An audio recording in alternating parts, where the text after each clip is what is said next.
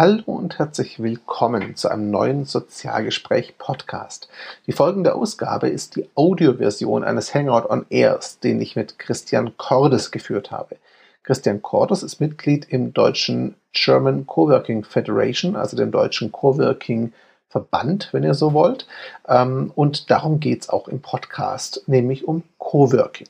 Die Ausgabe heißt Coworking im Gespräch, eine Definition, was ist Coworking und ist die erste Ausgabe eines monatlichen Formats. Im Coworking im Gespräch werde ich mit Christian Cordes und anderen Vertretern des Deutschen Coworking Verbandes über die Arbeit des Verbands, aber auch generell über das Thema Coworking, die Entwicklungen im Coworking, die Chancen und Möglichkeiten von Coworking Spaces und noch viel mehr, zum Beispiel auch die gesellschaftliche Bedeutung von Coworking sprechen.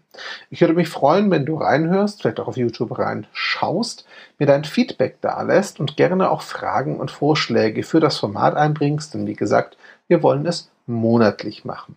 In diesem Sinne wünsche ich dir viel Spaß und danke dir schon jetzt für deine Zeit und Aufmerksamkeit.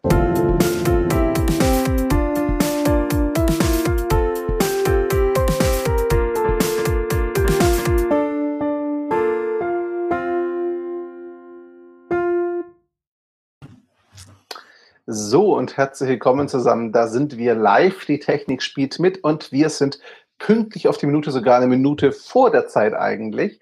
Herzlich willkommen zur ersten Ausgabe von Coworking im Gespräch. An alle Live-Zuschauer, ihr habt natürlich gerade einen Livestream auf YouTube. An alle, die sich die Aufzeichnung anschauen, wir haben das Ganze live aufgenommen, werden das auch bei weiteren Ausgaben so machen. Mehr dazu kommt gleich. Beim Thema Coworking fiel mir natürlich ein Gesprächspartner ein, den ich heute auch zu Gast habe. Willkommen, Christian Cordes. Hallo, Christian Müller. Ähm, trotz der beiden Vornamen, ihr merkt, die Nachnamen sind unterschiedlich. Christian und ich kennen uns aus dem Coworking-Kontext ähm, und ich fand die Idee, regelmäßig über Coworking zu sprechen, ganz charmant. Christian, erklär unseren Zuschauern doch gerade mal, warum ich dich zum Thema Coworking eingeladen habe und wer du bist. Ja, mein Name ist Christian Cordes. Ich bin ähm, Coworking Space ähm, Manager im Schiller 40 in Wolfsburg. Das ist ein kleines Coworking Space äh, in Südost-Niedersachsen.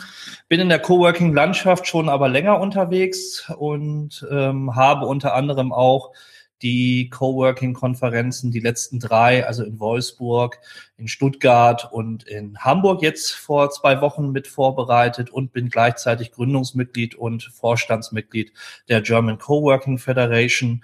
Das ist praktisch äh, der Bundesverband Coworking, der sich zum Ziel gesetzt hat, ähm, das Thema Coworking in der Gesellschaft, aber auch in Organisationen, Politik ähm, weiter nach vorne zu bringen und so ein bisschen Basisarbeit und Aufklärungsarbeit zu leisten. Und natürlich auch für Fragen und Interessen der Coworking Spaces und der Coworking Nutzer natürlich da zu sein.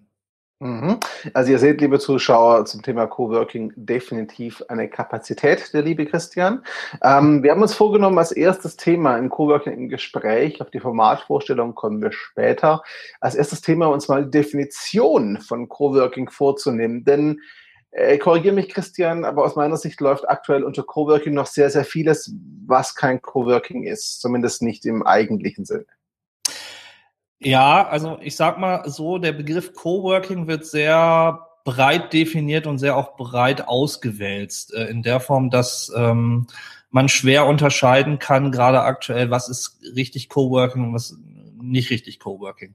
Ich vergleiche das gerne immer so ein bisschen mit dem Begriff Wellness ähm, dass viele Hotels auch sich Wellness-Hotel nennen, nur weil sie eine Sauna haben aus den 80er Jahren und vielleicht einen Whirlpool. Aber ähm, jeder jeder Hotelgast hat eine ganz eigene Definition, eine ganz eigene Vorstellung davon, äh, was Wellness, ein Wellness-Hotel bieten muss und was äh, in dem Fall nicht ein Wellness-Hotel ist.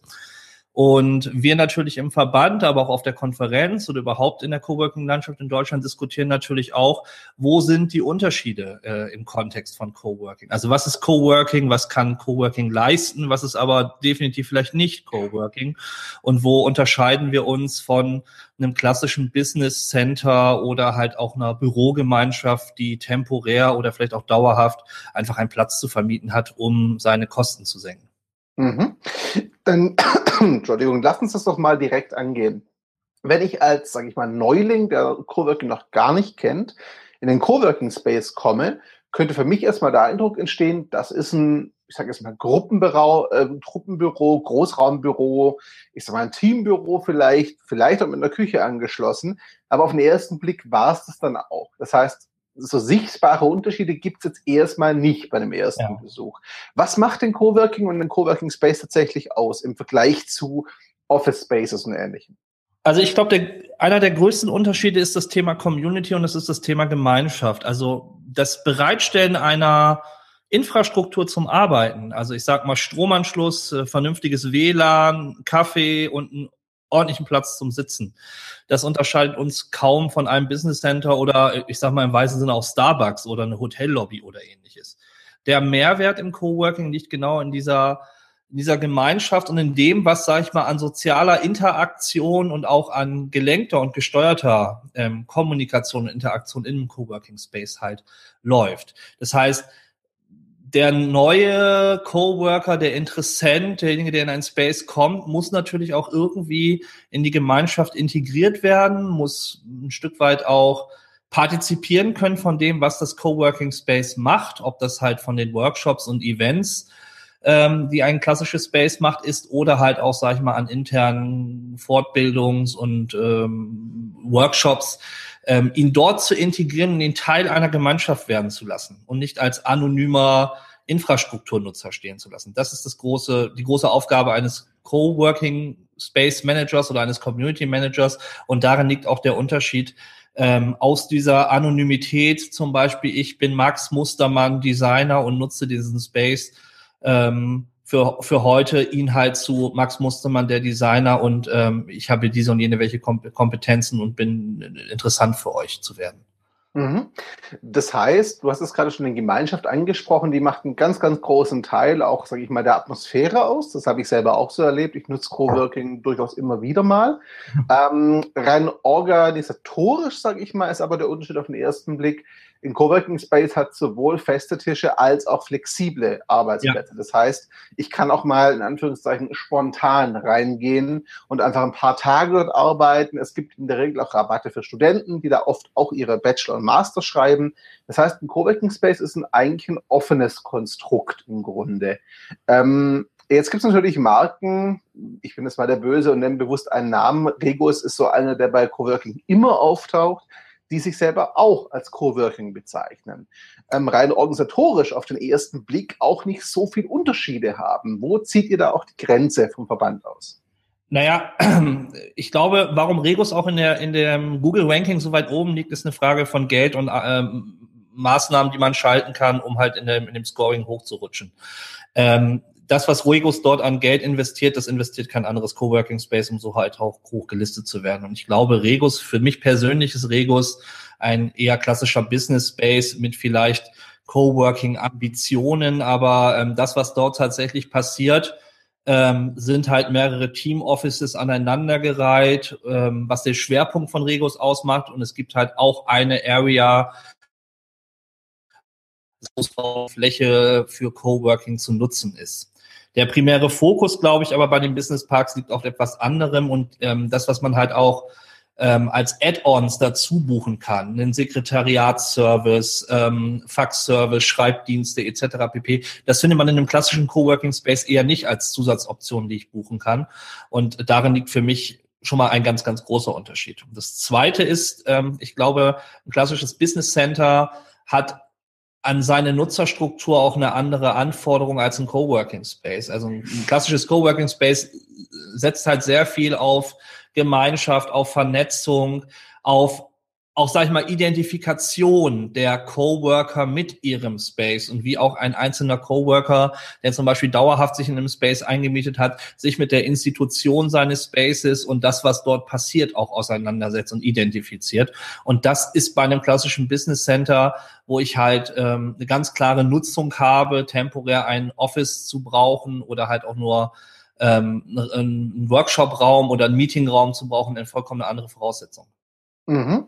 Jetzt könnten natürlich Leute, die von außen drauf schauen, ich meine, mir selber ging es zum Teil am Anfang genauso sagen, naja, aber Coworking Spaces wie zum Beispiel der Startplatz in Köln, den kenne ich jetzt, oder auch das Beta-Haus in Hamburg, die haben ja schon auch fest vermietete Offices, wo Startups und Unternehmen drin sitzen.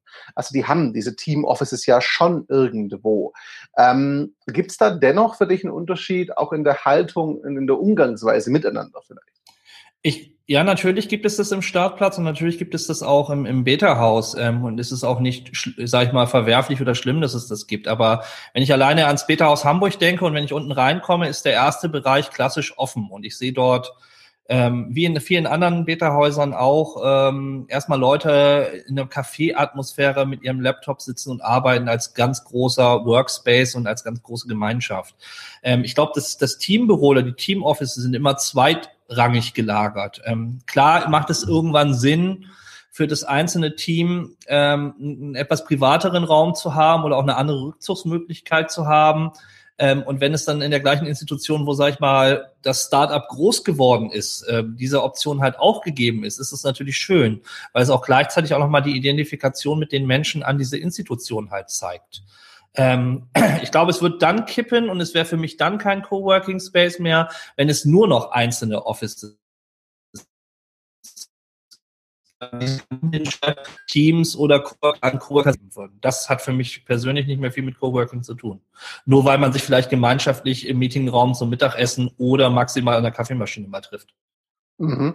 Das heißt, dir würde diese Gemeinschaft, dieses Community-Gefühl, dieser Zusammenhalt auch schon eine ganz, ganz große Rolle spielen dafür, was Coworking auszeichnet. Auf jeden Fall, weil das auch so ein bisschen das Herz ist. Also Coworking ist ja äh, für mich persönlich mehr eine Bewegung ähm, und eine, eine Haltungsfrage, wie ich arbeiten möchte. Und wenn ich alleine nur gucke, welche Synergien ich treffe, mit anderen zusammen in einem Coworking Space zu sitzen, mich auszutauschen, meine Ideen vielleicht nochmal zu reflektieren und zu gucken, ob ich etwas verändern kann. Die Interaktion, die halt ähm, beim gemeinsamen Kochen oder Essen geschieht oder sich halt äh, aus dem Space hinaus zu bewegen, um äh, ins nächste Café zu gehen und dort halt weiter zu quatschen ähm, das macht es halt aus. Und auch so ein bisschen, ich sag immer, es ist ja manchmal auch wie so ein, wie so ein, wie so ein Marktplatz. Leute kommen rein, fragen nach, ähm, Kunden von anderen Coworkern kommen. Also es ist immer so ein bisschen Leben drin.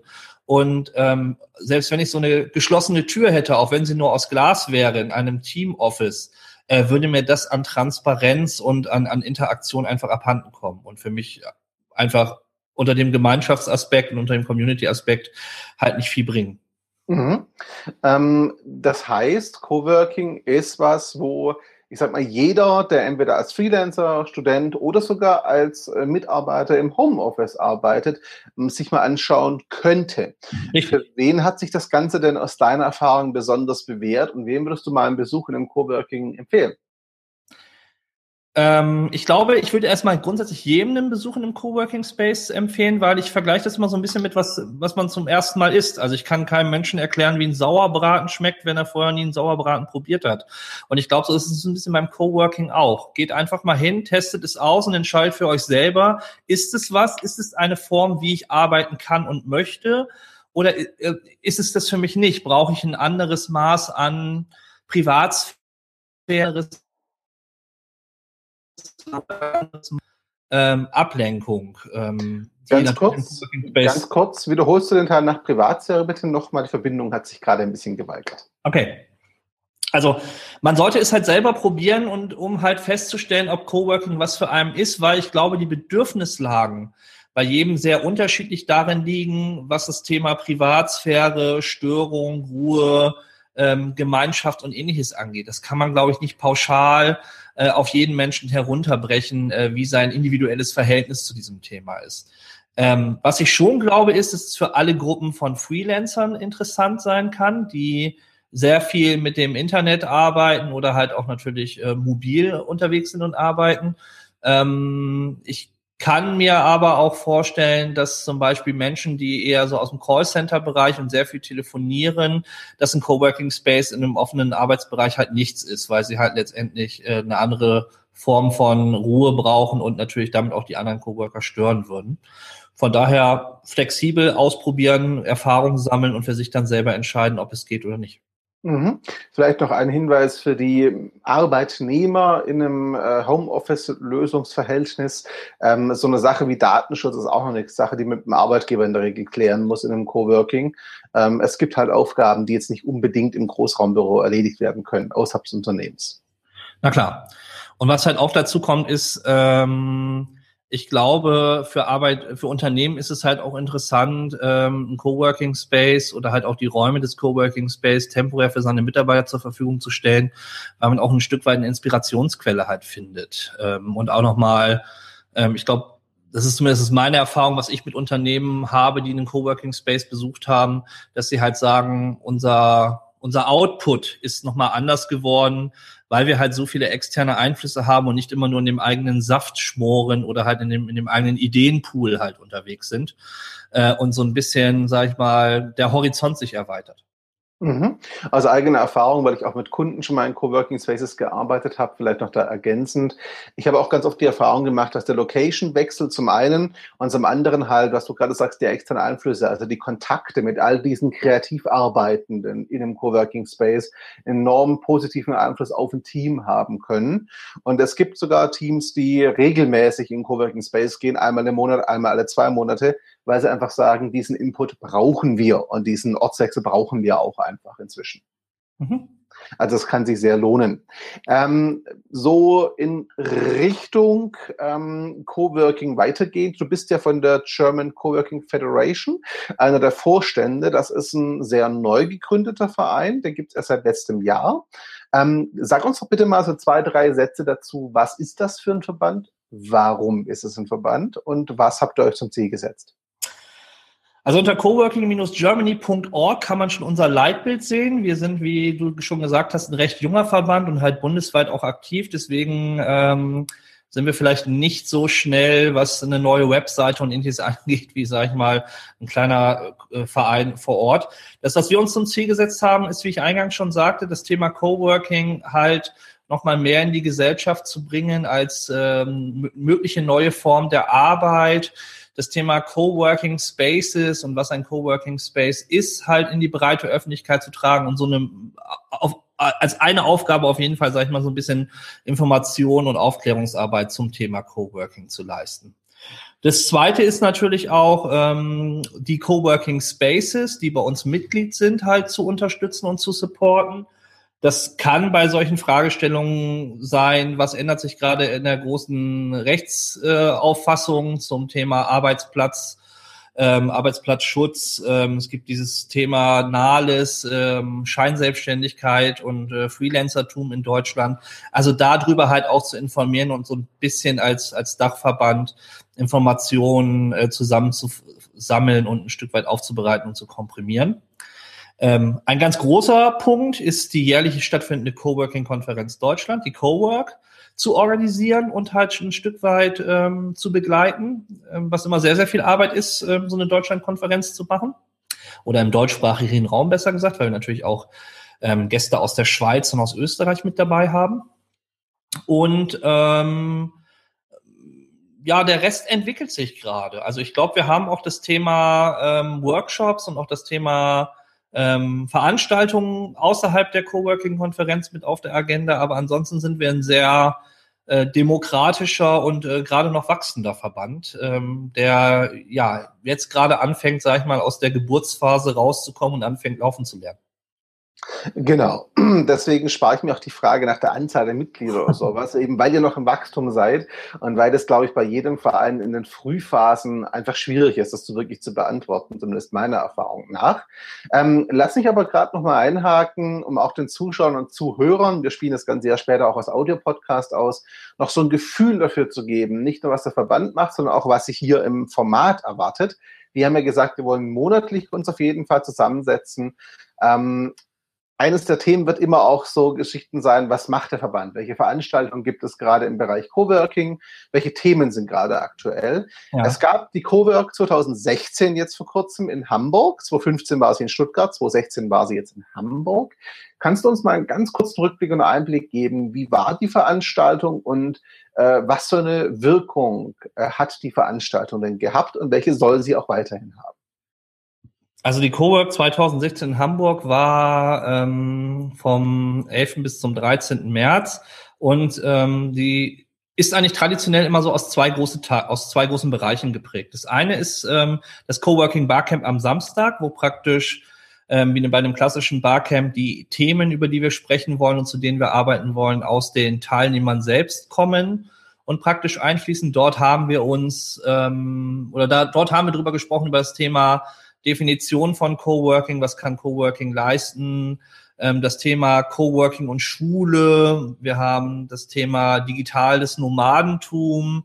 Äh, auf der einen Seite, ähm, wenn ich wenn ich als, als Freelancer halt von Space zu Space wandere, ähm, was sind da meine Anforderungen? Wir haben über Software, über technische Fragestellungen diskutiert, aber halt auch das Thema Coworking auf dem Land oder halt auch Coworking im Ausland, in, in anderen Ländern ähm, dieser Erde und haben praktisch dazu halt in einem Barcamp ähm, gearbeitet. Da gibt's auch einen kleinen Videoclip, den man auf unserer Seite sehen kann, der, glaube ich, nochmal ganz gut auch so die Stimmung und äh, die Themen und die Emotionen ähm, der Konferenz einfängt. Wir haben am Freitag und am Sonntag halt Keynote-Speaker gehabt.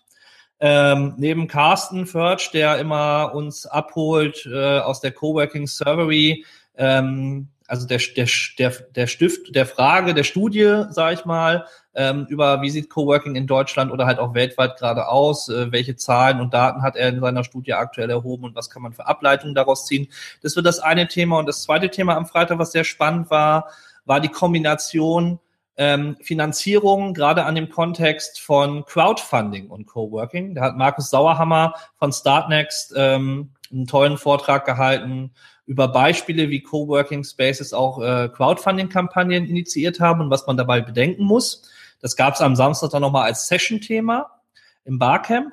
Und am Sonntag haben wir uns darüber unterhalten, was Coworking und Travel angeht, also Coworking im Kontext von Reisen. Dort waren Matthias Zeitler, der das Coworking Camp jährlich organisiert und auch Samantha Wolf, die in St. Gallen an der Universität der Hochschule eine, eine Masterarbeit, glaube ich, ist es, ähm, zum Thema Coworking und Travel oder Co-Living und Co-Vacation halt schreibt und hat uns daraus noch einige Informationen halt wiedergegeben, was äh, ihre Erfahrungswerte, ihrer Umfrage und ihrer Studienergebnisse sind.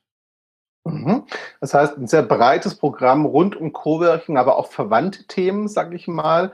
Und ja. korrigiere mich so mein Eindruck auch über die gesellschaftliche Bedeutung von Coworking so in der Breite bis zum gewissen ja. Grad. Ja, wir hatten auch sehr viele, also es war auch jemand von Regus da, es war auch mhm.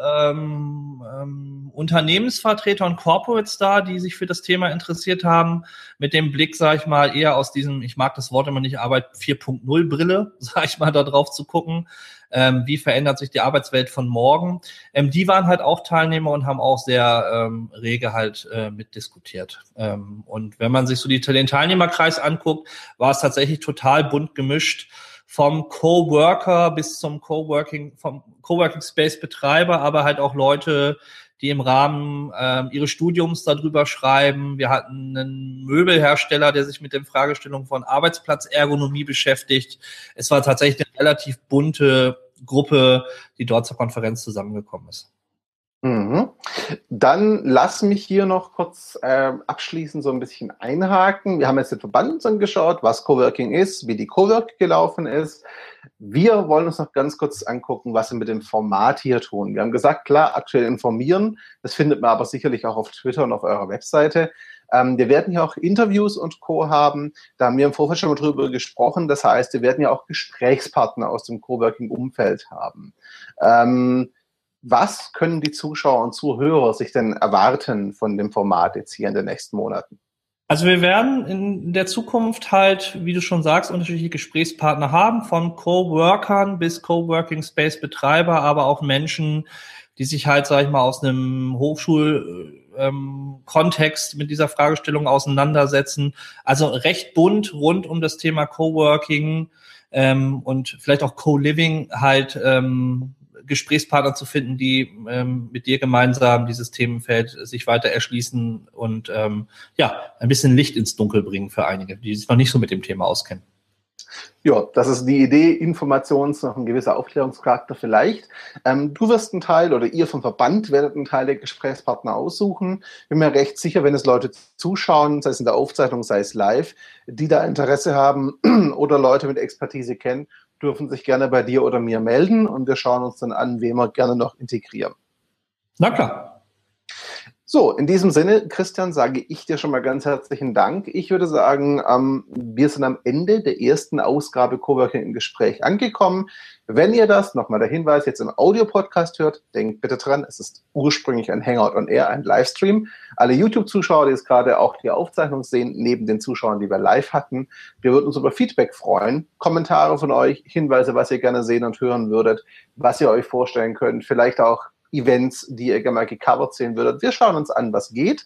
Und ich freue mich auf das nächste Gespräch. Termin geben wir rechtzeitig bekannt und wir werden auch das Event auf YouTube live vorplanen. Christian, dir ganz herzlichen Dank und du hast noch mal ein Schlusswort. Ja, auch danke an dich, Christian. Und ähm, ja, wir freuen uns auf jeglichen Kontakt, Feedback. Äh, wenn ihr Fragen habt, scheut euch nicht, uns äh, anzuschreiben, zu mailen. Ähm, uns findet ihr auf unterschiedlichsten Kanälen, Twitter, Facebook und Co. Äh, meldet euch. Äh, wir sind gespannt auf das, was kommt. Genau. Liebe Zuschauer, liebe Zuhörer, danke für Zeit und Aufmerksamkeit. Bis zum nächsten Mal und ciao zusammen. Ciao.